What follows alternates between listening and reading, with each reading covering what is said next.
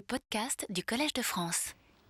Le problème que je vais aborder est en fait euh, assez complémentaire de ce que Jacques Bouvras a indiqué, euh, puisque je vais m'occuper de la euh, question de l'autorité morale des normes, du commandement lui-même, c'est-à-dire de la force factuelle de la norme. La question précise que je voudrais examiner est la suivante. L'autorité des normes morales est-elle seulement issue de facteurs extérieurs aux normes elles-mêmes, facteurs psychologiques, sociaux, religieux ou politiques? Et la citation que Jacques nous a donnée de Nietzsche est exactement, dans ce sens-là. Ou est-elle également morale, exprimant la justice ou la valeur intrinsèque du commandement lui-même? Dans bon nombre de sociétés, les normes sont inséparables du code de conduite religieuse qui les fonde. Elles sont également difficiles à séparer des normes sociales comme des normes juridiques. C'est seulement dans les sociétés individualistes, post-métaphysiques pour reprendre l'expression de Habermas, que l'autonomie de la morale émerge, avec Kant en premier lieu, qui distingue radicalement l'impératif moral des autres formes d'obligation. Or, cette autonomisation de la morale conduit à des difficultés considérables. Nous avons parlé depuis le début de cette journée de l'érosion de l'autorité, de sa fragilisation. Eh bien, au moment même où l'autorité morale est autonomisée, séparée de ses sources traditionnelles, religieuses et sociales, où elle perd tout fondement, il semble alors qu'elle soit fragilisée, orpheline, qu'elle ne soit plus qu'une illusion à démystifier. La seule possibilité qui nous resterait serait d'aborder la question de l'obéissance à l'autorité objectivement en troisième personne.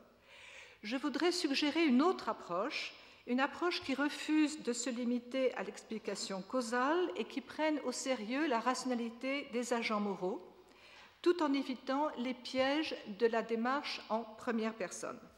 La grande différence entre la philosophie morale dite analytique et les démystifications contemporaines de l'autorité, c'est que la première a eu tendance à prendre au sérieux à la fois la nature spécifique de l'action morale et ce que l'agent dit et pense de sa conduite, au lieu de supposer que la totalité de son comportement et de ses choix moraux soit le résultat de forces qui le dépassent. Les deux approches, à mon avis, ne sont pas contradictoires, mais elles sont distinctes elle ne s'intéresse pas aux mêmes aspects de l'action et de l'agent. Je vais donc m'employer à répondre, euh, évidemment de façon euh, très sommaire, à cette question avec les objectifs suivants. Premièrement, mettre en évidence les insuffisances d'une explication causale et la relative autonomie du jugement normatif. Deuxièmement, montrer que comprendre en première personne la motivation morale et les raisons de l'obéissance à l'autorité ne veut pas dire tomber dans le subjectivisme. Et troisièmement, pour conclure, montrer que la délibération rationnelle et la justification intersubjective et publique sont les conditions nécessaires, mais pas suffisantes, évidemment, de l'obéissance et de l'obligation, et sans que l'on puisse envisager un fondement de l'autorité. Donc le propos euh, que je, voudrais développer est celui d'une autorité sans fondement, d'une autorité donc euh, non autoritaire. Pourquoi, premièrement, pourquoi les explications causales ne nous suffisent pas? Le cas donc qui va m'intéresser, c'est celui de l'autorité des normes, plus précisément euh, à l'arrière-plan de toute mon analyse. Ça, malheureusement, je ne peux pas vraiment le développer et la question de la constitution des normes, des normes en cours de constitution qui n'ont pas encore pleinement acquis d'autorité euh, instituée, si vous voulez, qui ne se sont pas encore traduites dans les termes du droit, des institutions politiques ou même simplement de l'opinion publique. Certaines normes morales, comme les principes de justice, l'égalité homme-femme, la lutte contre les discriminations, la protection des minorités culturelles, l'accès équitable aux ressources rares, etc., ou encore les normes du droit international, sont partis de révoltes contre l'injustice, mais sont maintenant progressivement imposées par le recours au droit et aux sanctions. Leur autorité a été consolidée par des institutions, mais d'autres, par contre, sont en cours d'émergence, et c'est celle-là auxquelles je pense surtout, parce que ce sont celles dont l'autorité morale est réelle et qui en même temps n'ont pas euh, le soutien, le support institutionnel euh, des croyances, de l'ensemble des croyances et en même temps des pratiques dont elles auraient besoin. Elles ne comptent pour être respectées que sur la force des émotions morales indignation ou colère. Et là, je pense par exemple à la question des minorités sexuelles, mais aussi à la question de la protection de l'environnement, etc. Toutes ces normes qui sont en train d'émerger. Donc, si vous voulez, pour, préciser mon propos, c'est cet arrière-plan euh, auquel il faut euh, penser. Donc, je ferai l'hypothèse que si l'obligation morale est spécifique, et là je suivrai Kant, et distingue donc des autres formes d'obligation, elle en est en même temps inséparable, puisque les normes morales ne créent pas de droit. Elles ont besoin de la force du droit, des institutions politiques comme de la pression sociale pour exister et cesser d'être un vœu pieux ou un simple devoir-être régulateur, un horizon de valeurs qui n'aurait aucune force factuelle. Il est tentant d'expliquer la force prescriptive de la norme morale par l'action cachée, oblique, indirecte de facteurs non moraux. Comment comprendre en effet le fait de pouvoir soumettre ou faire obéir d'autres êtres humains sans qu'il soit nécessaire de recourir à la force ou à la euh, contrainte. Comme dit Rousseau, son effet quasi magique serait d'entraîner sans violence, de persuader sans convaincre, afin, dit-il, que les peuples obéissent avec liberté et, et portassent docilement le joug de la félicité publique. Notons l'ironie voulue suggérer euh, de notre auteur. Ne parle-t-il pas encore d'entraîner par l'autorité divine ceux que ne pourrait ébranler la prudence humaine et finalement de miracle C'est le terme qu'il emploie. Le décor est planté, la crédulité ou la puérilité humaine trop humaine d'un côté, la puissance de la manipulation psychologique, de la pression sociale de l'autre, et l'effet final bénéfique, le respect des normes et, comme disait David Hume, l'habitude d'obéir aux lois. La question semble donc réglée. Il n'y aurait pas grand-chose à comprendre ici, si ce n'est la tâche de démystifier au plus vite le phénomène de l'autorité morale, d'en faire une critique définitive. En termes kantiens, l'autorité des normes ne peut être morale puisqu'elle entraîne toujours l'hétéronomie, la soumission à une hiérarchie, à un ordre social, juridique, religieux extérieur et donné d'avance. Elle ne deviendrait morale que par assimilation, intériorisation du devoir par l'agent, Or, cette intériorisation est un phénomène immédiatement suspect, qui suppose de faire confiance à ce que l'agent dit de lui-même et de ses motivations en première personne, et l'autonomie apparaît alors pour ce qu'elle est une illusion. Il serait plus scientifique, entre guillemets, de proposer des explications sociologiques, psychologiques des normes morales, comme c'est le cas donc pour la théorie critique. On cesse de faire confiance à ce que les agents disent d'eux-mêmes et du sens de leur action. L'explication remplace la compréhension. En conséquence, l'analyse causale de l'autorité morale correspond au mouvement général de la société. Elle dissout cette autorité, la fait disparaître.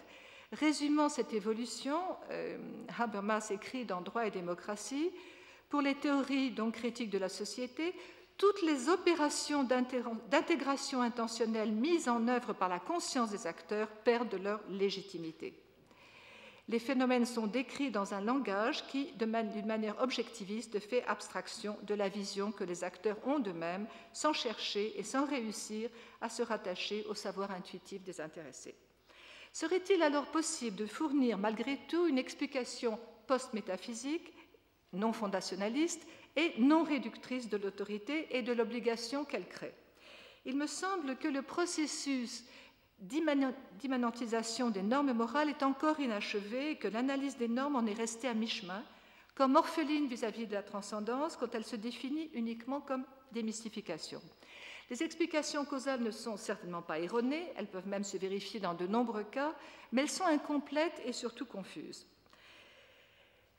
Incomplètes tout d'abord elles ne prennent pas en compte la nature complexe des normes. Les énoncés normatifs sont d'abord prescriptifs ou impératifs. Ils indiquent un devoir auquel on ne peut moralement se soustraire. Mais ils sont également axiologiques ou appréciatifs. Ils indiquent ce qu'il est bon ou juste ou désirable de faire. Ils contiennent donc une référence à un idéal humain, à une valeur. Enfin, et c'est le point important, les normes ne sont pas de simples idéaux. Elles s'expriment dans des énoncés normatifs qui sont également descriptifs. Ils décrivent une action qui peut être accomplie, qui relève des compétences de l'agent, qui est observable. Il existe effectivement des personnes qui agissent régulièrement de cette façon, c'est l'autre sens du terme de norme. on peut en donner des exemples, ce qui est crucial pour l'éducation morale. La norme est incarnée dans des conduites ordinaires. Et comme dit Habermas, elle doit être convaincante pour la majorité des agents, sinon elle ne serait pas une norme, mais un idéal de sainteté, d'héroïsme surhumain ou encore un idéal de l'imagination. Voilà donc le problème. Les normes morales n'ont pas seulement un rôle régulateur, elles ont également un rôle constitutif. Elles définissent une manière de vivre et d'agir réalisable. Elles réalisent donc des tendances observables de la nature humaine. Elles s'adossent sur des besoins et des dispositions naturelles. Tout le problème est celui ontologique du type d'objet par rapport auquel la vérité de l'énoncé normatif peut être évaluée. Dans le cas des normes religieuses, la parole divine, les textes sacrés sont la source de l'autorité morale. Dans le cas des normes juridiques, par exemple pour le positivisme juridique, le contenu cognitif ou la vérité de l'énoncé est dérivé de l'existence d'un fait, celui du droit, posé par l'impérium, par une autorité légitime, celle du juge et du législateur. Les normes morales, elles, sont plus complexes et différentes. Elles sont à la fois dépendantes et solidaires de faits empiriques, et en même temps elles portent sur ce qui doit être. Or, les explications causales sont incomplètes puisqu'elles traitent les énoncés normatifs comme s'ils étaient de simples descriptions et leur force prescriptive comme relevant de la magie ou de la démystification.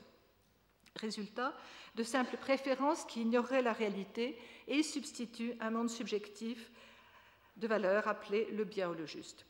En conséquence, ces explications passent à côté d'un aspect crucial du phénomène, la motivation morale elle-même, l'obéissance fondée sur la croyance, on parle de la croyance à l'instant, fondée sur la croyance en la valeur morale, la justice de la norme, en d'autres termes, telle qu'elle est vécue en première personne. Or, à moins de supposer le reste de l'humanité dépourvu de capacité de jugement, il est important de comprendre la nature de la motivation des agents qui se soumettent à l'autorité et la respectent. Mais les démystifications sont incapables d'expliquer la complexité des énoncés, complexité que les agents, par contre, comprennent. De la même manière, sur le plan linguistique, ils comprennent pragmatiquement les normes du langage qu'ils utilisent. Pour rendre justice à cette complexité, il faut donc changer d'attitude, c'est ce que je me propose de faire, et, comme le suggère John Rawls, de se donner comme objectif de décrire notre capacité morale. Donc le point de départ, c'est cette analyse de la capacité morale. Deuxième aspect, les explications causales sont confuses, et ceci est encore plus grave, elles sont intellectuellement confuses puisqu'elles prétendent se situer entièrement au niveau des faits, tout en émettant des condamnations ou des dénonciations. L'obéissance à l'autorité serait l'effet de manipulation aliénante ou du consentement à l'aliénation. Elles confondent donc analyse empirique et critique normative. Elles supposent que l'autorité des normes puisse s'exercer en dehors de toute référence à une conception de la justice ou du bien, mais elles sont elles-mêmes loin d'être neutres, elles véhiculent implicitement une conception morale, la leur. Donc, euh, comment euh, sortir, si vous voulez, de l'impasse, comment euh, compléter les explications causales sans tomber dans le subjectivisme de l'analyse dite en première personne? Rappelons tout d'abord plus précisément le problème. Le problème est celui de la force factuelle de la norme. La norme, comme je le disais, ne se situe pas simplement au niveau de devoir-être, mais comme on l'a dit euh, ce matin, elle produit, elle augmente, elle accroît la réalité, elle produit des événements, des événements qui sont les actions. Donc, euh, elles franchissent la frontière entre énoncé descriptif et énoncé prescriptif d'une part, énoncé prescriptif et évaluatif de l'autre. Elles indiquent ce qu'il faut faire, mais ce qui est fait en général. Donc le normatif a une force factuelle. Comment D'où vient cette force factuelle? En quoi consiste-t-elle? Est un mystère? C'est l'autorité justement de la norme, qu'elle s'impose comme ce qu'il faut faire et ce qu'il est bon de faire pour l'agent sans usage de la force extérieure. Parce que celui qui s'y soumet pense, et là c'est le point sur lequel je vais insister maintenant, pense qu'elle est bonne, juste, valide, etc., utile, etc. On parlera donc de l'autorité morale de la norme, ce qui fait qu'elle est respectée et pas simplement crainte ou suivie passivement. L'alternative donc que je propose euh, consiste à chercher à comprendre plutôt qu'à expliquer cette autorité morale. Comprendre euh, au lieu, d'expliquer veut dire en général que l'on se tourne vers les raisons et non plus simplement les causes de l'action. Comprendre la force factuelle de la norme, son autorité, veut donc dire comprendre les motivations et les raisons de l'agent, faire l'hypothèse de l'intelligibilité et de la rationalité, du moins partielle, de ses motifs. L'autorité cesse d'être un phénomène mystérieux dès que l'on comprend la soumission comme le résultat d'un processus de pensée intelligible dont on peut rendre compte, bien qu'il semble se dérouler en première personne. Le point important, donc, pour commencer, c'est de comprendre cette notion de première personne. Il y a dans le fait de suivre une règle un élément mental dont il faut tenir compte. C'est le cas pour toute explication de l'action, comme l'obéissance, donc par les normes ou les valeurs. Cette analyse suppose une conception de la nature de l'agent moral, que donc son point de vue, point de vue de la première personne, est une validité quelconque et qu'il puisse être reconnu comme rationnel. Cela suppose que la base de l'obéissance puisse être un ensemble donc de dispositions, euh, de raisons, de motifs, de croyances, et pas simplement des causes. Le problème de la motivation morale, de ses liens avec les émotions, les préférences, les valeurs est au cœur du problème. Elle suppose donc une intériorité problématique de l'agent moral qui évalue, pèse des raisons et décide d'obéir. Elle suppose enfin qu'il possède une conception du bien et du juste. C'est ce phénomène d'intelligibilité qu'on décrit souvent comme accessible uniquement à une démarche en première personne. Malheureusement, le terme, comme on le sait, est problématique et sujet à discussion. Donc, pour clarifier et sortir de l'impasse, je voudrais proposer une alternative qui est la démarche internaliste. L'approche internaliste s'inspire euh, du philosophe anglais Bernard Williams et d'un article très important de 1981 sur les raisons internes et raisons externes, qui a donc mis euh, en place le premier cette distinction ce qui a permis de progresser de manière considérable dans l'analyse des motivations morales et dans la compréhension raisonnée de l'autorité sans euh, nécessairement tomber dans les difficultés de l'analyse en première personne. Et la thèse de Maynard Williams, c'est que la seule conception euh, rationnelle des raisons d'agir est internaliste. Seules les raisons internes, dit-il, font agir. De quoi s'agit-il? Comparons, dit-il, deux énoncés. L'énoncé 1, A, le sujet, a une raison de faire X, et euh, le deuxième énoncé, externaliste, il existe une raison pour A de faire X. Le premier énoncé, internaliste, suppose un lien entre A et X, un motif interne, une raison interne. Au contraire, l'énoncé 2, l'énoncé externaliste, reste vrai en l'absence de motif pour A de faire X. C'est une raison externe. Des raisons internes sont des raisons que l'on a de faire X parce que l'on peut arriver à la conclusion qu'il faut faire X à partir de motivations d'un ensemble de dispositions que l'on a déjà. En d'autres termes, les raisons internes sont des raisons étroitement liées au système de valeurs et aux désirs que l'on possède déjà. Cette conception donc euh, s'inspire de Hume et de sa critique d'une raison euh, souveraine, si vous voulez, qui serait en réalité incapable d'être une source de motivation. Au contraire, l'approche externaliste pose que s'il existe une raison de faire X pour A, alors A doit faire X s'il est rationnel. Deux exemples de cette approche externaliste sont euh, celui de Kant et celui de l'utilitarisme. Alors évidemment, je vais aller beaucoup trop vite sur ces questions, je les suggère simplement. Pour Kant, l'autorité de la norme n'est morale que si elle s'exprime par un impératif catégorique auquel une volonté raisonnable ne peut résister, puisque cet impératif lui représente sa propre nature d'agent libre. Donc, si vous voulez, pour Kant, il existe, il existe donc une euh, raison pour A de faire X, une raison indépendante. Le respect de la norme et la soumission de la raison à elle-même, donc c'est l'autonomie de la volonté. Donc on a l'impression que chez Kant, ce serait quelque chose d'interne en quelque sorte, mais en réalité, ça n'est pas le cas. Les êtres humains, pour Kant étant finis et divisés, appartenant à la fois au monde empirique et au royaume des fins, ils ne peuvent obéir à la norme simplement parce qu'elle est bonne. Il faut y ajouter un mécanisme extérieur qui est celui du respect, qui est le sentiment, le sentiment du respect pour la loi. Donc Kant est obligé de faire du respect pour la loi morale une motivation empirique. Ce faisant, en fait, il a recours à une approche externaliste et causale qui le rend susceptible à la critique de Schopenhauer, qui dit qu'en fait, euh, Kant est en contradiction avec lui-même puisqu'il établit un rapport causal entre le monde phénoménal et le monde nouménal. Rapport causal qui est contradictoire avec sa doctrine de la liberté. D'autre part, il est clair que chez Kant, il n'y a aucune considération pour l'agent, pour ce qu'il pense ou ressent. C'est ce que certains critiques ont appelé le dogme, kantien. Enfin, au lieu d'un faisceau de conditions euh, de l'action, Kant n'admet qu'un facteur, dans le cas de l'autorité morale, qu'un facteur à la fois nécessaire et suffisant, la rationalité pratique et sa représentation pour l'agent.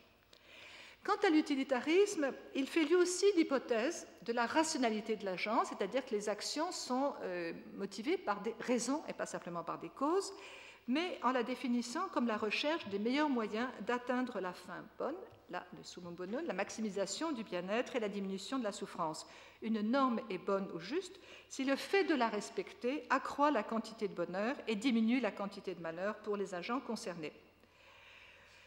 L'agent comprend l'utilité de la norme comme son contenu moral et s'y soumet sur, la base de ses désirs et besoins. Une telle analyse a de nombreux mérites. Tout d'abord, elle accorde une place centrale au désir humain et elle cherche à comprendre la motivation morale de l'intérieur, c'est-à-dire à partir de la conscience que l'agent a des raisons de son action, des intérêts qu'il poursuit non pas comme chez Kant, par un appel à une nature qui peut paraître exogène, le sujet transcendantal. Elle met l'accent sur le réseau d'émotions et de sentiments qui constitue la force factuelle de la norme. Elle relie ce qui est bon et ce qui est bien moralement de façon crédible. D'autre part, elle respecte l'agent moral au lieu de le dévaloriser, puisqu'elle fait l'hypothèse de la rationalité prudentielle et morale des agents qui savent ce qui est nécessaire à une vie humaine digne d'être vécue. Mais comme chez Kant, l'analyse des raisons reste externaliste. On explique et on évalue les motivations à partir d'un point de vue extérieur, celui de l'observateur, par exemple le spectateur impartial doué de sympathie de David Hume ou d'Adam Smith. Le point de vue objectif en morale consiste dans l'analyse des conséquences observables de l'action, non plus bien sûr dans la démystification des causes. La raison de la soumission à l'autorité se trouve alors dans les conséquences bénéfiques de l'acte, mais cela, si vous voulez, ce point de vue conséquentialiste reste malgré tout une analyse externaliste qui rejoint euh, l'explication causale par euh, pas mal d'aspects qu'il faudrait analyser. Alors, euh, prochaine étape, si vous étape suivante maintenant, comment, me comment, se dégager de la, des difficultés, si vous voulez, du subjectivisme, eh bien, en, appliquant une, distinction supplémentaire entre raison privée et raison interne. Les raisons internes ne sont pas des raisons privées. Pourquoi, en effet, faire confiance à l'agent, à ce qu'il dit de ses motivations internes pour obéir à l'autorité? Si ces motivations sont inarticulées et inintelligibles, il est légitime de ne pas en tenir compte. Mais en tant qu'être de langage, l'agent s'explique son attitude à lui-même, délibère, dans un langage commun au monde humain dont il fait partie, sans séparer sa représentation de la manière dont il la présente aux autres. Cette présentation peut à la fois être intelligible par rapport aux normes en vigueur et être évaluée grâce à ces mêmes normes. C'est parce que les normes sont à la fois des énoncés assertoriques vrais ou faux, donc discutables et intelligibles, et des énoncés prescriptifs, que les motivations peuvent prendre un sens objectif, mais pas au sens causal réducteur que j'ai indiqué. En d'autres termes, il est essentiel pour comprendre l'autorité de la norme de lui reconnaître un contenu cognitif commun aux agents. Or, si nous comprenons la première personne et ses raisons comme la personne privée, dont les motivations sont dépourvues de ce contenu cognitif commun, il est clair que l'hypothèse d'intelligibilité s'effondre. C'est le cas, par exemple, et là je vais trop vite, mais c'est le cas typique euh, des analyses de Max Weber, pour qui, en définitive, les choix axiologiques et normatifs des personnes restent opaques ce sont les résultats de préférences irrationnelles et finalement inaccessibles à la compréhension. Recourir à une approche en première personne est donc de nouveau une mystification. C'est là que la distinction de Bernard Williams est utile. Les raisons internes ne sont pas des raisons privées. Justifier l'autorité auprès de l'agent veut dire trouver des raisons qui prennent un sens par rapport à l'ensemble des motivations qu'il possède déjà. Ce n'est pas affirmer la possibilité de raisonner de manière privée. Cela n'a aucun sens puisqu'aucun agent ne peut contrôler lui-même son bon usage des règles de raisonnement. Si on veut conserver une place à l'approche en première personne, on pourra simplement dire qu'une justification privée des normes indique que l'agent peut délibérer à propos de ses croyances et des normes et décider sans avoir toujours besoin de confirmation extérieure de ce qu'il a à faire et à croire.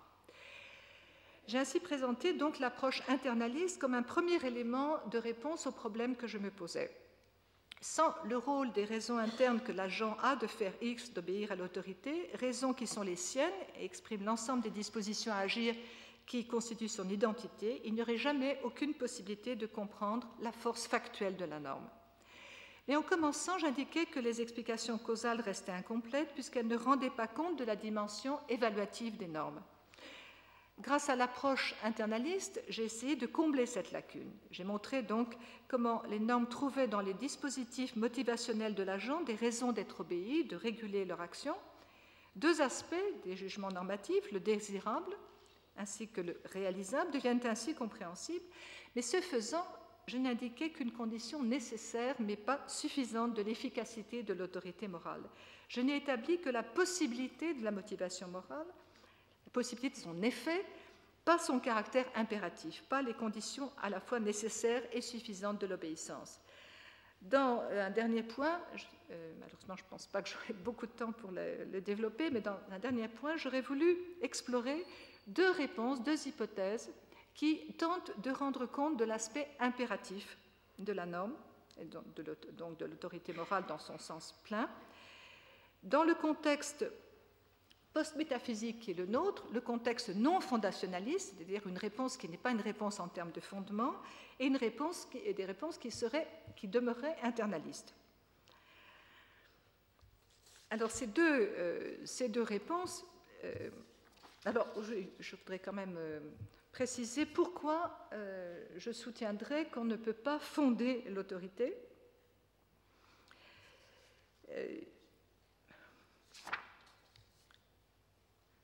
ou plutôt, euh, ce que je voudrais indiquer, c'est que la lecture que je fais de, de mes deux euh, exemples, celui de Rawls, le procéduralisme, et celui de Habermas, sont des lectures non fondationalistes. En effet, je ne pense pas qu'il puisse exister des conditions fondatrices, c'est-à-dire à la fois nécessaires et suffisantes de l'autorité.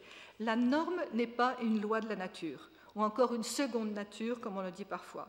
La possibilité d'infraction demeure et demeurera. De la même manière, il me semble clair que l'on ne peut pas fonder l'autorité des normes, puisque ce serait risquer de retomber dans le dogmatisme des explications causales ou de l'externalisme. Par contre, si on entend fonder au sens de mettre en évidence la trame complexe des motivations, des délibérations, des justifications qui conditionnent la soumission à l'autorité dans le contexte post-métaphysique qui est le nôtre, alors une telle position est peut-être acceptable. L'obéissance consentie serait le résultat possible ou même probable de ce faisceau de conditions dont aucune n'est véritablement suffisante. Ainsi, de proche en proche, on reconstituerait l'autorité de la norme sans pouvoir jamais rivaliser avec l'autorité autoritaire dont nous avons parlé euh, auparavant et nous maintiendrions euh, ce qui est euh, très important, c'est-à-dire le caractère faillible de la raison ou de l'auto-explication à soi-même ou de, la justification. Alors, premier, euh, la première hypothèse en réponse à cette question de la fondation des normes et de leur autorité morale, c'est la, démarche de John Rawls et du rôle de la justification publique la justification pour Rawls est une pratique. Donc, si vous voulez déjà une chose intéressante, c'est simplement dans une, dans une pratique que euh, peut se faire la justification euh, de l'obéissance à la norme, et certainement pas de façon euh, purement théorique. La justification pour Rawls est une pratique qui produit elle-même la validité de ses résultats en vertu de la procédure suivie. Donc vous avez un, schéma par lequel l'autorité est immanentisée et justifiée de l'intérieur des pratiques elles-mêmes, hein, sans référence à un critère extérieur ou transcendant. C'est la dimension donc publique et interpersonnelle de l'échange et de la communication des raisons internes qui est source de validation. La justification chez Rawls est comprise de manière internaliste comme le résultat d'une transformation des motivations dans ce qu'il appelle la position originelle, une sorte de contrat social initial, dans lequel les euh, principes fondamentaux sont euh, choisis, dernière un voile d'ignorance. La justice procédurale pure est caractérisée par l'absence de critères indépendants pour évaluer la justice du résultat. C'est la structure de la situation et la structure de la, justification et de l'échange des raisons internes, la communication donc des raisons internes, qui va déterminer le caractère impératif des résultats et non pas un critère externe. La transposition à l'autorité est alors aisée, la procédure suivie pour justifier l'obéissance et non le fait qu'elle reflète une idée antérieure extérieure du bien valide la norme et lui donne son caractère prescriptif. Les conditions du choix et de la délibération dans la position originelle sont alors telles égalité, autonomie, liberté des, agents, impartialité de l'information, qu'elle respecte les facultés morales de l'agent et donc la capacité de choix libre de, sa, de la conception du bien et le sens de la justice. C'est cet argument qui rend plausible le caractère impératif de l'autorité morale et juste ce qui est jugé comme tel à partir d'un point de vue impartial et interpersonnel auquel on peut parvenir à partir euh, du faisceau des raisons internes que j'évoquais précédemment. Ainsi, l'artifice de la position originelle permettrait de définir le juste sans référence ni à des critères externes ni à une conception particulière du bien. Les seules propriétés pertinentes seraient celles qui renvoient à des facultés morales. La conception pragmatique de Habermas est beaucoup plus ambitieuse que celle de Rawls, et je serai assez critique à son égard. Et comme je le dis, euh, il y a chez lui euh, une tendance au fondationalisme euh, qui est problématique, mais on peut en faire certainement également une lecture non fondationaliste. Donc le projet de Habermas est, comme celui de, Rawls, internaliste, hein, puisque dit-il, faute d'accord substantiel quant au contenu des normes, un contenu externe qui serait posé, les intéressés, dit, Habermas, se voient désormais renvoyés au fait en quelque sorte neutre.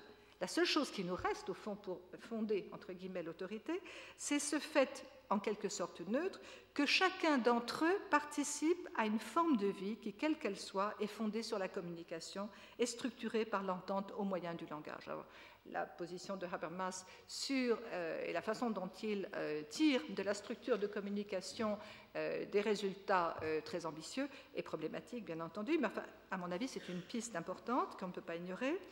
Donc, aux critères externes, il substitue les conditions de validité de la communication, de la pratique de la justification elle-même. Habermas pose un fondement pragmatique de la constitution des normes dans l'activité linguistique que manifeste donc la pratique de la justification publique dans le contexte non autoritaire post-métaphysique? Il fait porter tout le poids de la moralisation des préférences sur la discussion elle-même, la procédure idéalisée de délibération.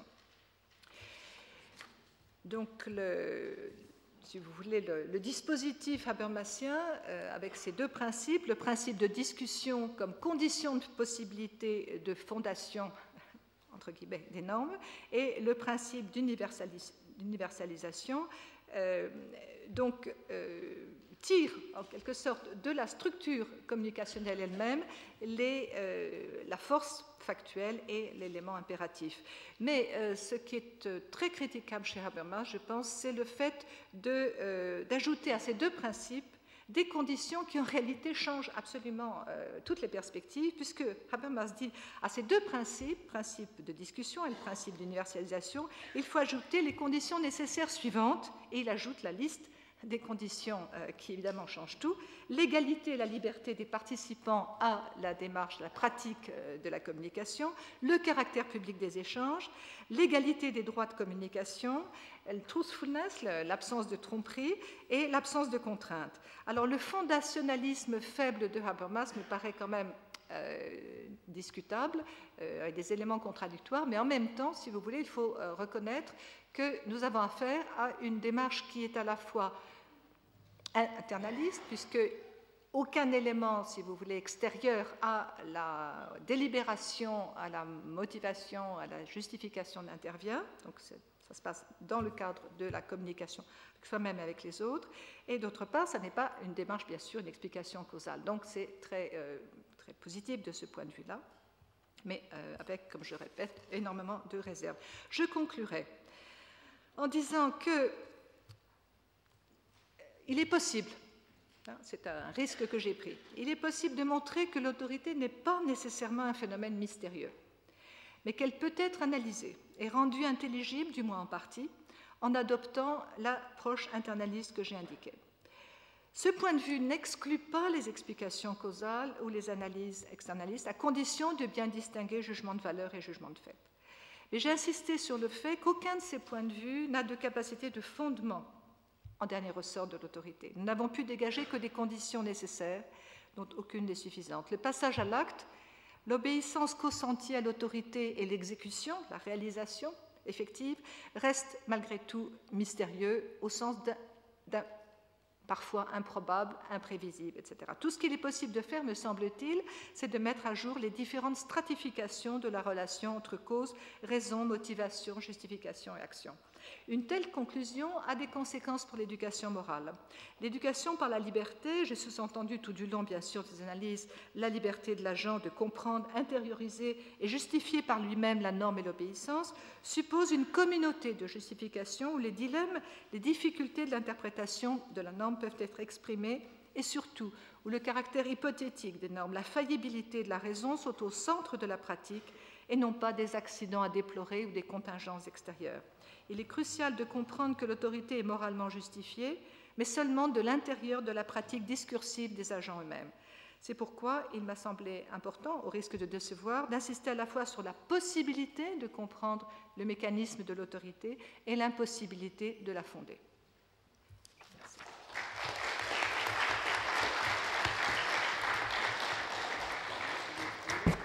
Madame Honard pour euh, cet euh, exposé très intéressant qui est soumis à la discussion. Est-ce qu'il y a des questions?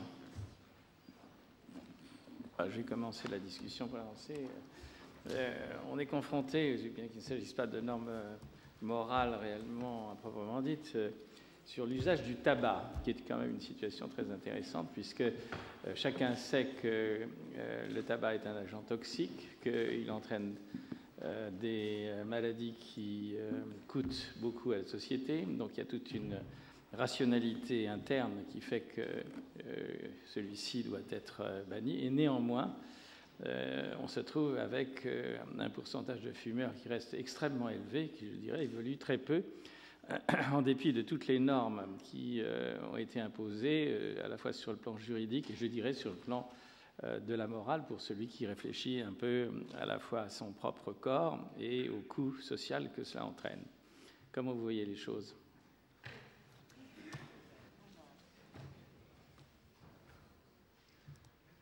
Je crois que dans un contexte de liberté, euh, le seul moyen que nous ayons, euh, c'est de discuter ensemble.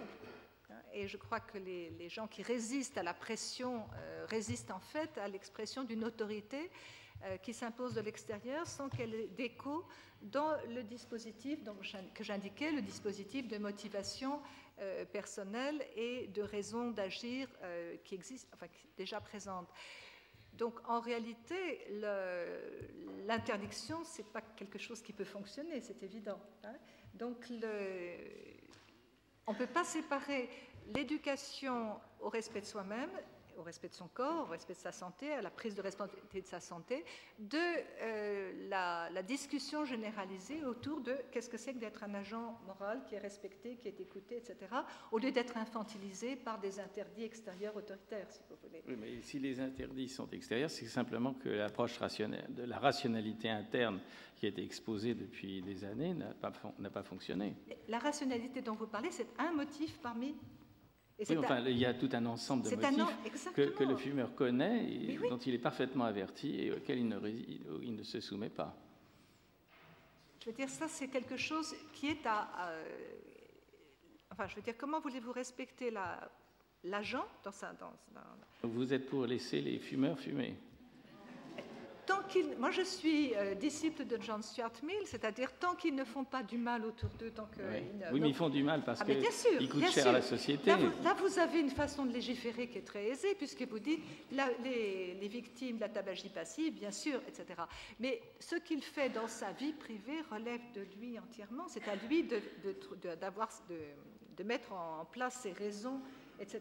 Vous n'avez pas à intervenir dans donc, donc vous êtes pour que les fumeurs continuent de fumer Mais pas, pas, à nuire aux autres, bien sûr. Euh, euh, est-ce qu'il y a d'autres questions? Oui, messieurs. Ce n'est pas un problème, c'est un problème d'utilité publique, santé publique. Oui, bon, bonjour, excusez-moi, ce sera presque une réaction au petit échange qui vient d'y avoir. Il me semble que M. Changeau a un peu confondu deux mots, la norme et l'interdit.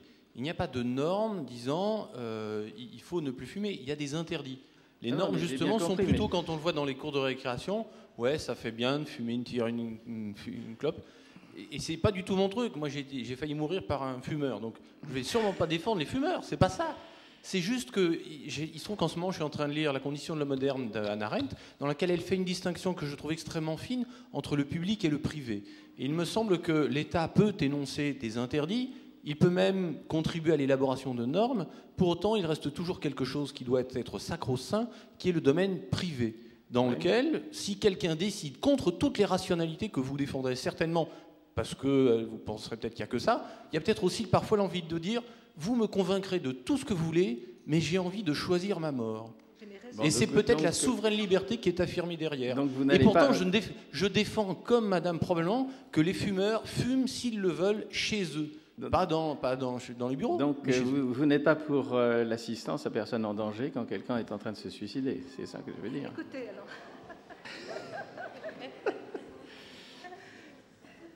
Est-ce qu'il y a d'autres questions? Et en tout cas, je n'ai pas confondu l'interdit en ce qui concerne le tabac et la réflexion que la personne qui euh, est devenue tabagique euh, a eue avant. Enfin, il est parfaitement averti, il peut se constituer euh, en sujet moral et réfléchir parfaitement à, ce à quoi il s'engage. Et néanmoins, il, s'y engage. C'est-à-dire que l'interdit, à mon avis, dans le cas du tabagisme, est venu bien après euh, la réflexion morale.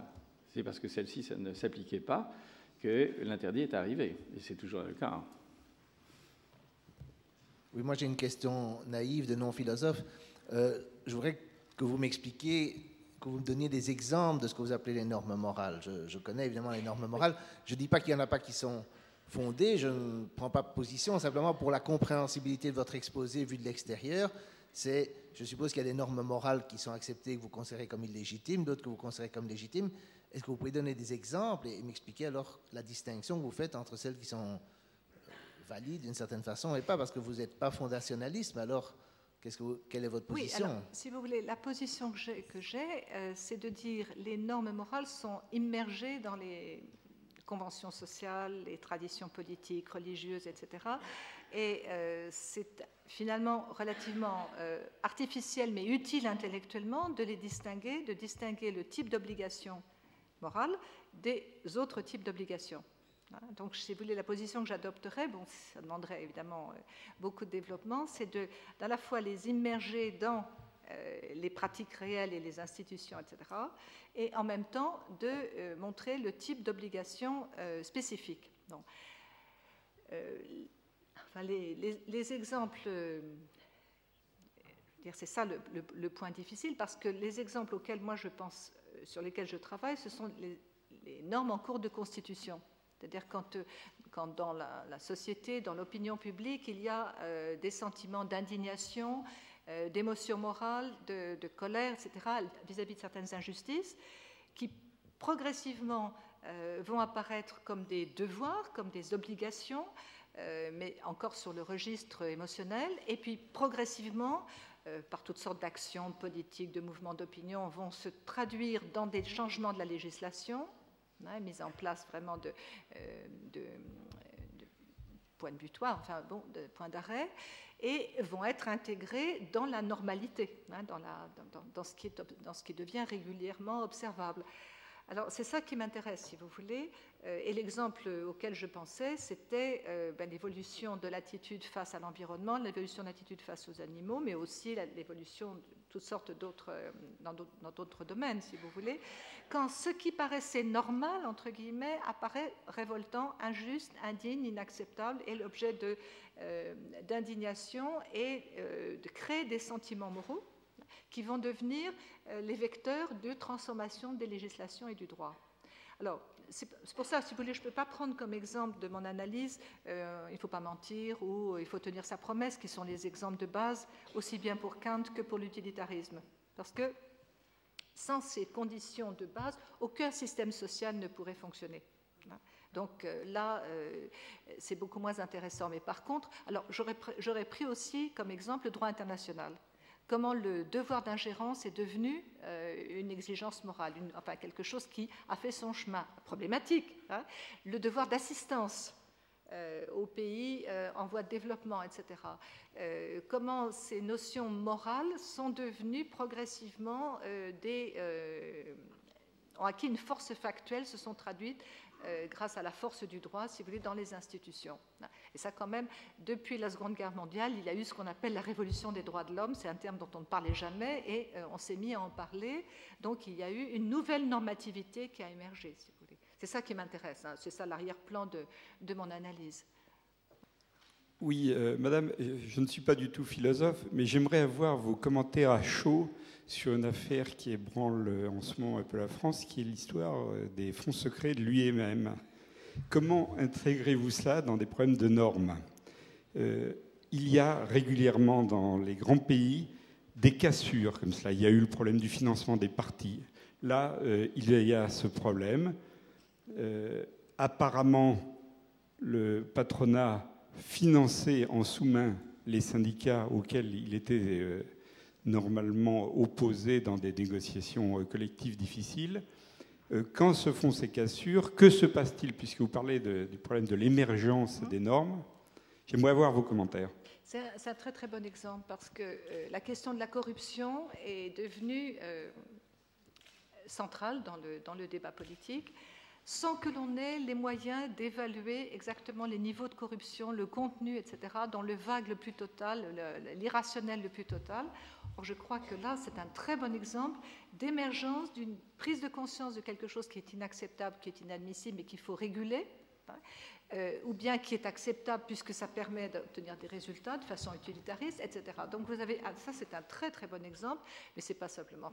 la, question de la corruption euh, est, un, est un exemple, si vous voulez, de normes en train de changer ou d'émerger, puisqu'on ne peut plus se contenter d'une opposition noir et blanc. Euh, et de, sans mesure, si vous voulez, et qu'il faut au contraire trouver des critères maintenant pour évaluer la réalité de la corruption. est ce qu'on entend par là. Voilà.